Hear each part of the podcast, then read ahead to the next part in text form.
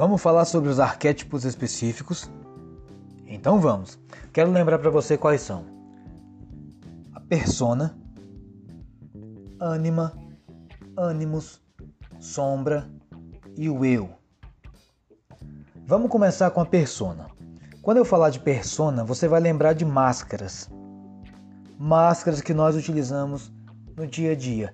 É importante eu fazer esse molde no meu comportamento ao longo do dia? É importantíssimo.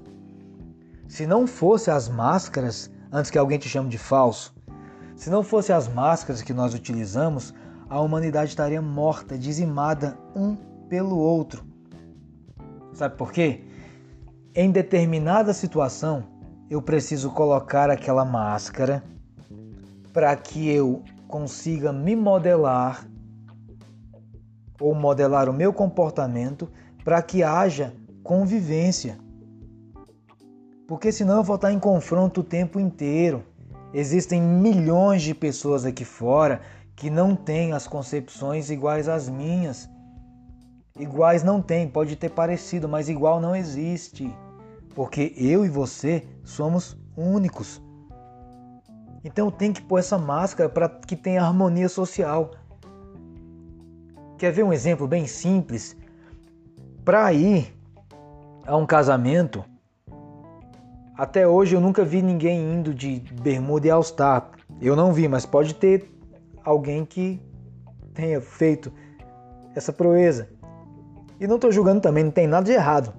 Mas no inconsciente coletivo, casamento é uma cerimônia formal, uma cerimônia importantíssima para os noivos, é, para a família e se exige um traje fino. Fino no sentido de é, bem formal.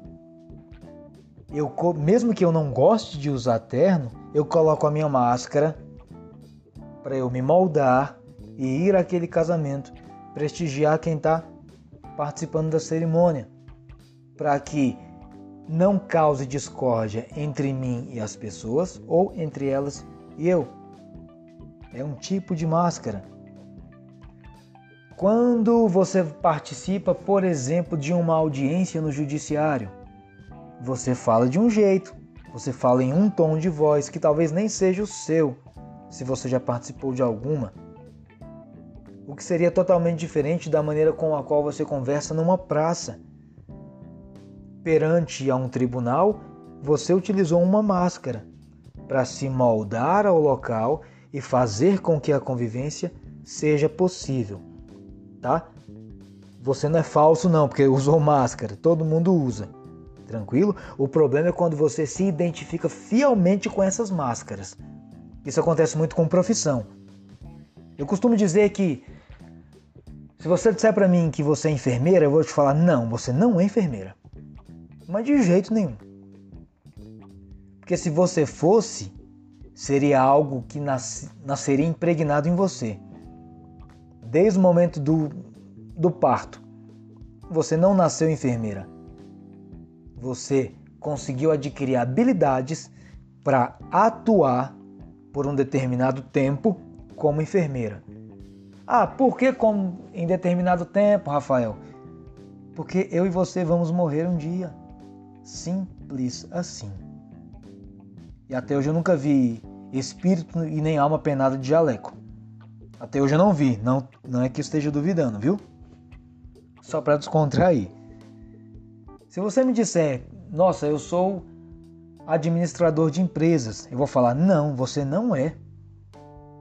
Se você fosse administrador de empresa, já teria nascido assim. Você é um corpo de carne, de células? Sim, isso você é, porque você já nasceu daquele jeito.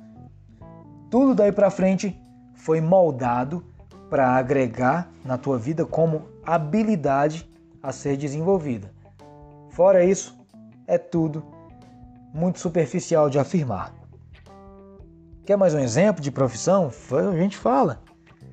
Nossa, eu sou um juiz. Não, você não é juiz. Tu está atuando. A qualquer momento você pode parar. Se não existir mais fórum, acabou a tua profissão. Sacou como é frágil?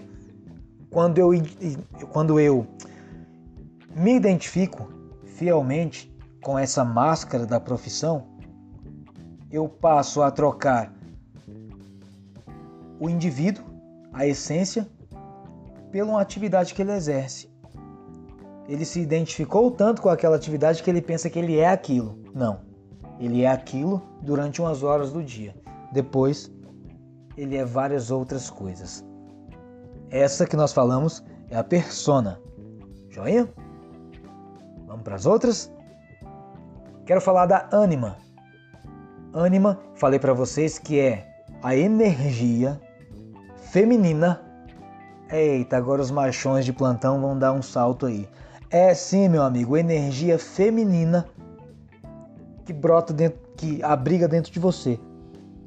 Porque dentro do arquétipo do que seja a mulher, eu tenho aquela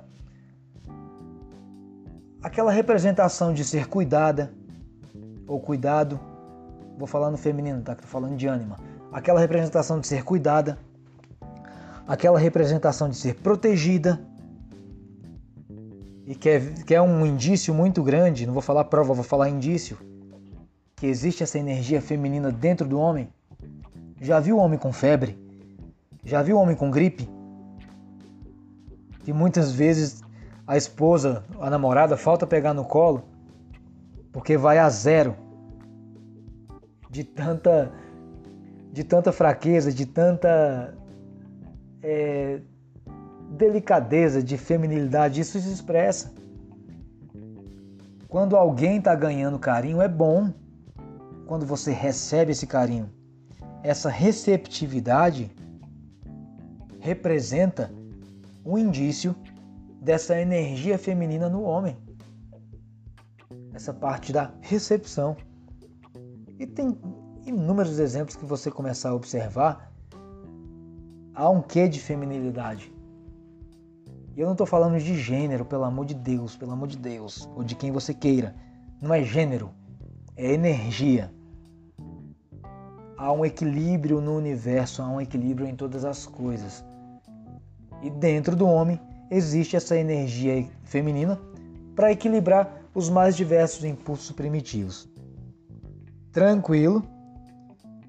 Vamos para o próximo episódio falar da energia masculina na mulher. Vamos lá, até mais.